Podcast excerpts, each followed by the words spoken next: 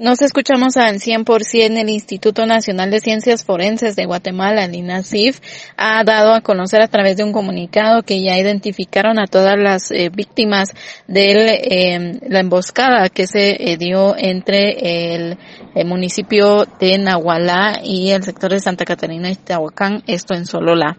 Dentro de esto hacen referencia a que eh, se recibieron los cadáveres el 19 de diciembre y esta fue en la subsede de Quetzaltenango. Se recibieron los cuerpos de 11 víctimas del enfrentamiento ocurrido en este departamento de Solola. Se desarrollaron los procedimientos científicos que eh, permitieron identificar a estas 11 personas y son Alonso Huarchaj Ischier, de 78 años.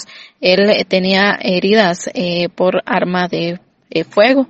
También Antonia Rosaura Gar Huarchaj, de 27 años, Isabel Cotí, de Tambriz, de 43 años, eh, un menor de edad de 14 años, Manuela eh, Rosario, de 30 años, Lorenzo Tambriz Tambriz, de 56 años, eh, Huarchaj, de 40 años, eh, un una niña de 8 años, eh, también María Tambriz eh, Cotí, de 20 años, un niño de 5 años. Y una mujer, Manuela Chosh Gómez, de 55 años. Todos murieron a consecuencia de proyectiles, heridas de proyectiles de arma de fuego según indicaron la, para la identificación de los cuerpos y el hallazgo de evidencia científica, fueron movilizados a esta sede de Quetzaltenango y participaron en los procedimientos tanto médicos de Quetzaltenango como forenses de Sololá, de Totonicapán, San Marcos y Coatepeque